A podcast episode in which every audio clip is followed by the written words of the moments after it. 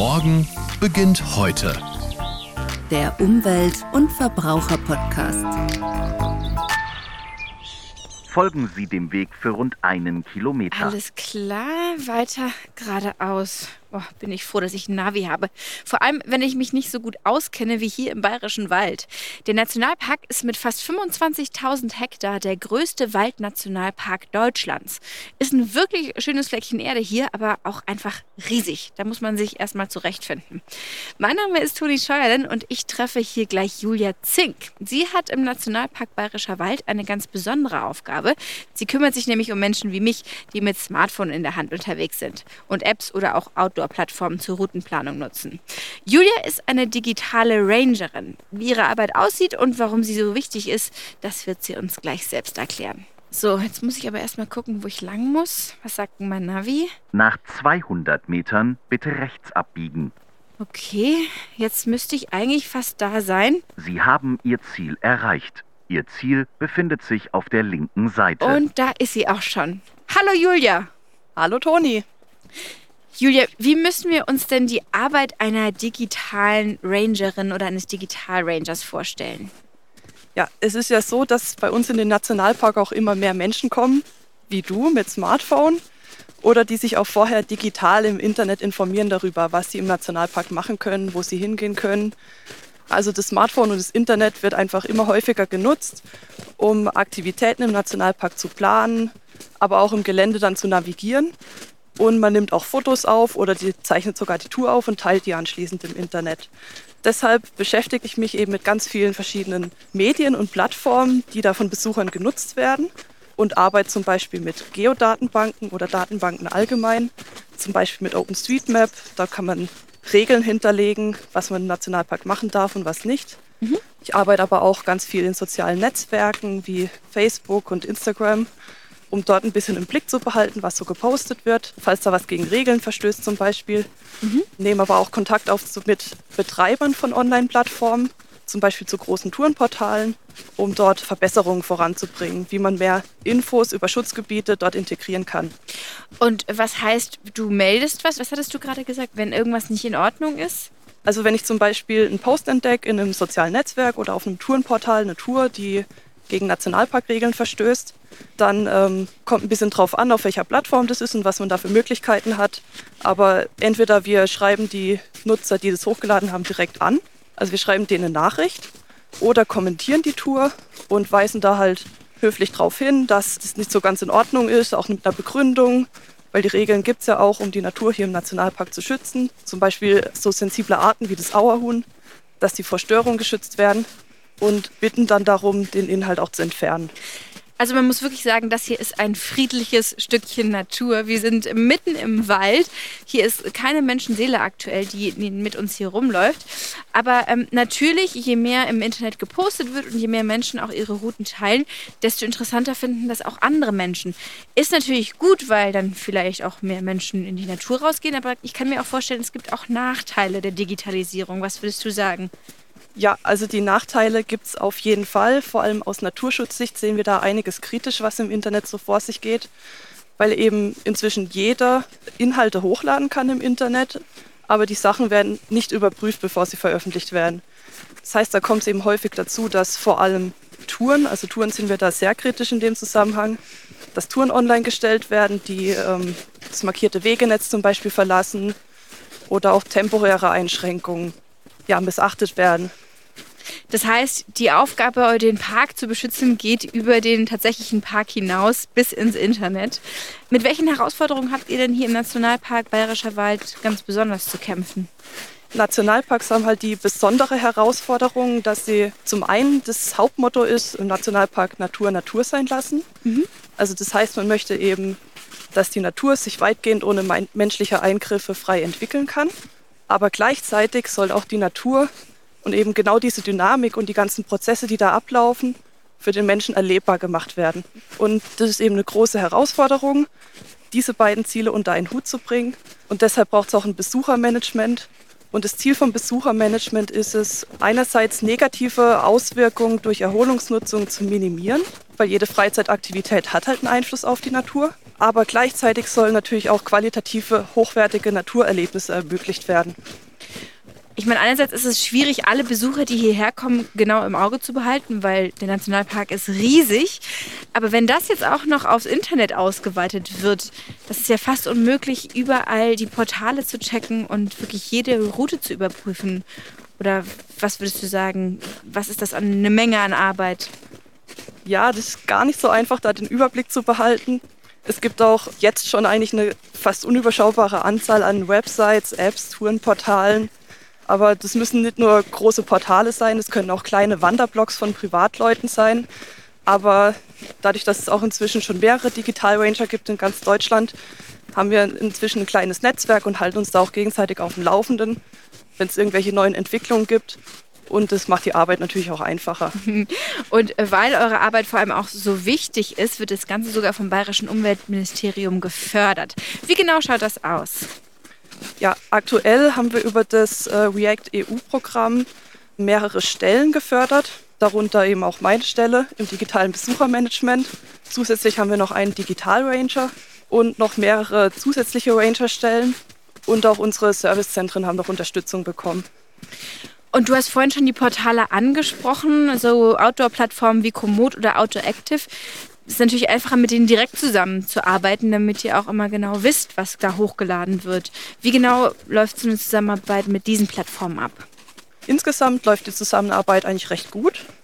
Also wir haben vor einigen Jahren, als wir so mit der ganzen Arbeit im digitalen Besuchermanagement angefangen haben, haben wir Kontakt zu den Portalen aufgebaut und auch erstmal angefangen, so ein bisschen für den Naturschutz und Schutzgebiete zu sensibilisieren. Inzwischen gab es auch schon echt einige Verbesserungen. Zum Beispiel Warnhinweise bei Touren oder bei Highlights auf Komoot, wenn es zum Beispiel temporär gesperrt ist oder auch allgemein, wenn die Tour durch ein Schutzgebiet verläuft. Mhm.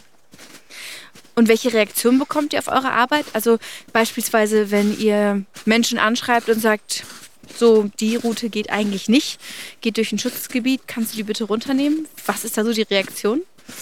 Die Reaktionen sind ganz unterschiedlich. Am häufigsten äh, kommt, glaube ich, gar keine Reaktion. Oh.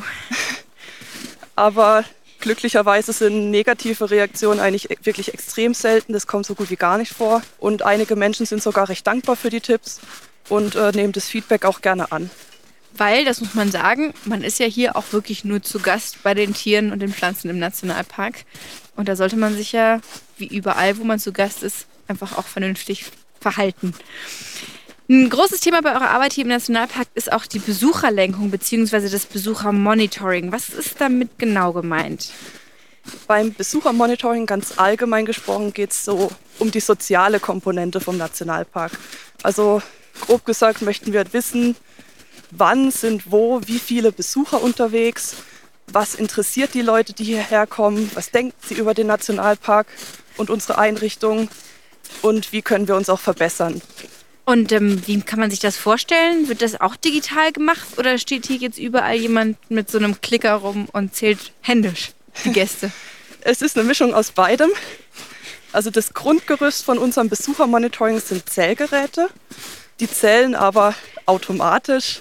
Also die klassische Zählung mit Strichliste und Klicker, die führen wir eigentlich schon gar nicht mehr durch.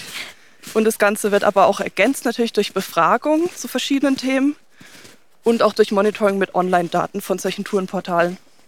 Ja, und wie genau so ein Zählgerät aussieht, das würde ich mir ganz gerne mal angucken. Können wir da mal an einem vorbeilaufen? Ja, gleich da vorne steht eins. Da können wir mal hingehen.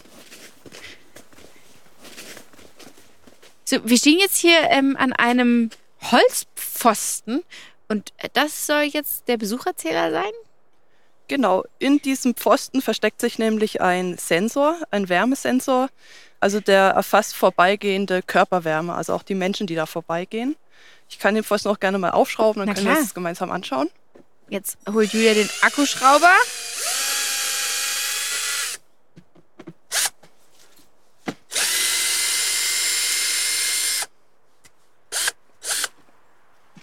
Oh, ach tatsächlich. Da ist ein kleines schwarzes Kästchen. Das heißt, wenn ich jetzt da vorne vorbeilaufe, ich mache einmal den Test, man sieht wahrscheinlich gar nichts oder man hört gar nichts, oder? Wenn ich jetzt Moment, das können wir direkt testen. Ach so. Weil um das Zählgerät auszulesen, es wird jetzt eh mal wieder Zeit, wir müssen die Zählgeräte alle paar Wochen mal auslesen, um die Daten abzuholen. Und dann habe ich am Smartphone eine App und kann mich über Bluetooth mit dieser App verbinden. Es dauert jetzt einen kurzen Moment. Und jetzt sieht man schon hier bei dem Zählgerät, ist es auch aufgeteilt in Fußgänger und Fahrrad, weil das ein sogenannter Multi ist, also eine Zählgeräteart, die Fahrräder und Fußgänger unterscheiden kann. Und der kann dann auch unterscheiden, ob man jetzt ein Mensch ist oder vielleicht doch nur ein Tier, ein Hirsch? Also dieser Sensor, der hängt jetzt in ungefähr 70 Zentimeter Höhe. Das heißt, dass natürlich größere Tiere, wie ein Hirsch in dem Fall, äh, würde das sicher mitzählen. Kleinere Hunde fallen da eher durchs Raster, aber ja, einen kleinen Fehler gibt es da natürlich immer. 100% genau zählen Okay, kann man da nie. jetzt probiere ich es mal. Ich gehe einmal durch. Und Und gucke nach. Er hat gezählt. ja, da, hier ist es jetzt aufgeleuchtet. Sehr gut. Und wo kann ich jetzt nachgucken, wer in der letzten Zeit hier so lang gelaufen ist? Ähm, Na, wer nicht, sondern wie viele Menschen hier so lang gelaufen sind. Also wenn wir die Daten abholen, dann ähm, läuft es hier alles über diese App. Mhm. Dauert es wieder einen kurzen Moment. Das heißt, das ist keine Kamera, die irgendwie aufzeichnet. Man muss sich jetzt hier nicht irgendwie beobachtet fühlen, sondern es ist einfach nur ein Sensor, der mitzählt, Nee, wie nee, viele. äh, das ist Menschen. keine Kamera, also da werden keine Bilder gemacht. Das ist nur ein reiner Wärmesensor. Und das sieht man jetzt schon ähm, in der Zeit, also in den letzten Zwei Wochen. zwei Wochen sind hier ungefähr 200 Leute durchgegangen. Boah, also 200 Leute sind hier etwa lang gelaufen in der letzten Zeit. Jetzt muss man natürlich nur hoffen, alle, die das hören und das nächste Mal hier so einen Pfosten sehen, keine Späßchen machen und ständig hin und zurück laufen, sonst kommen eure Daten durcheinander. Ja, aber in der Regel sind die Pfosten eigentlich sehr unauffällig. Also die meisten Leute laufen da einfach ganz normal vorbei und nehmen die gar nicht wahr. Und wie viele Pfosten davon gibt es? Also wie viele Zähler? Wir haben das System jetzt in den letzten Jahren deutlich erweitert. Das Zählgerätesystem, so wie es jetzt heute ist, haben wir 2016 gestartet mit insgesamt vier Geräten. Jetzt haben wir insgesamt 26 Geräte im ganzen Nationalpark verteilt. Und was für Schlüsse könnt ihr daraus ziehen? Also was fangt ihr mit den ganzen Daten an, die ihr hier sammelt? Was bringt es euch zu wissen, dass jetzt hier 200 Leute lang gelaufen sind?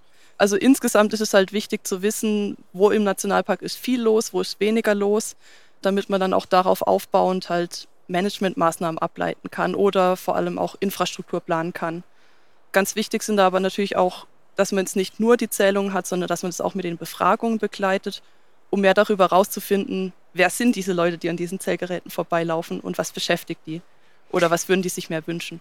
Und hast du ein paar Infos über Daten, die vielleicht überraschend sind oder ganz besonders interessant? Ja, langsam wird es immer interessanter mit den Zählgeräten. Dadurch, dass wir jetzt auch schon eine Zeitreihe haben über ein paar Jahre hinweg, sehen wir auch, wie sich die Zahlen über die Jahre hinweg entwickeln.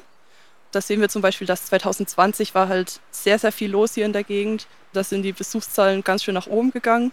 Aber dann 2021 sind sie schon wieder deutlich zurückgegangen. 2022 sind die Zahlen schon wieder ähm, leicht gestiegen. Aber solche Zeitreihen sind eben ganz spannend.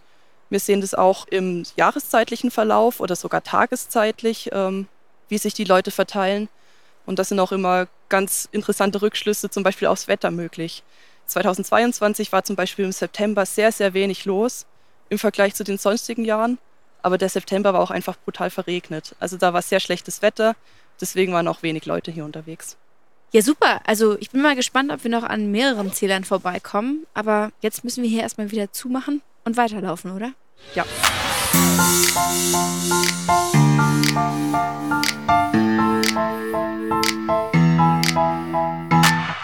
Jetzt hast du gerade erwähnt, das Dauermonitoring hier im Bayerischen Wald wird durch Online-Daten ergänzt. Welche Online-Daten sind das denn genau? Da arbeiten wir bisher hauptsächlich mit Daten von Tourenportalen, also mit Routendaten zum einen, ähm, aber auch mit punktuellen Daten. Zum Beispiel auf Komoot arbeite ich viel mit den Highlights, sammle die in dem Fall manuell und schaue halt, wo sind die verteilt im Nationalpark, wie oft werden die empfohlen, wo gibt es dann irgendwelche räumlichen Schwerpunkte, wo sich besonders viele Besucher aufhalten und so weiter. Wie einfach oder schwer ist es, an Zahlen und Daten von Apps und Plattformen ranzukommen? ganz unterschiedlich, kommt auch auf die Plattform an. Insgesamt ist es relativ schwierig, aber also mit einer Plattform haben wir zum Beispiel vor kurzem eine Kooperationsvereinbarung geschlossen, wo drin steht, dass wir Routendaten bekommen, die wir dann auch zu Forschungszwecken analysieren dürfen. Bei anderen Portalen sammle ich die Daten von Hand. Also da klicke ich mich dann selber durch die Karte Wow. und sammle alles zusammen, was ich finden kann. Aber leider so automatisierte Abfragen und Downloads sind nur extrem selten möglich. Jetzt müssen wir ganz kurz anhalten, weil es hier so schön ist und ich tatsächlich selbst ein Foto machen möchte. Ja. Wenn ich das jetzt poste, gibt es da irgendwas zu beachten? Wir sind hier auf einem markierten Weg. Ich sage immer, auf markierten Wegen ist mir eigentlich alles egal. Sehr gut. Ganz flapsig gesagt. Ähm, kritisch sind eigentlich eher die Dinge, die abseits von den markierten Wegen stattfinden. Also wenn Also- ich jetzt hier Feld eingehen würde und ähm, auf den Baum klettere. Genau. Man muss nicht mal auf den Baum klettern, es reicht schon querfeld eingehen.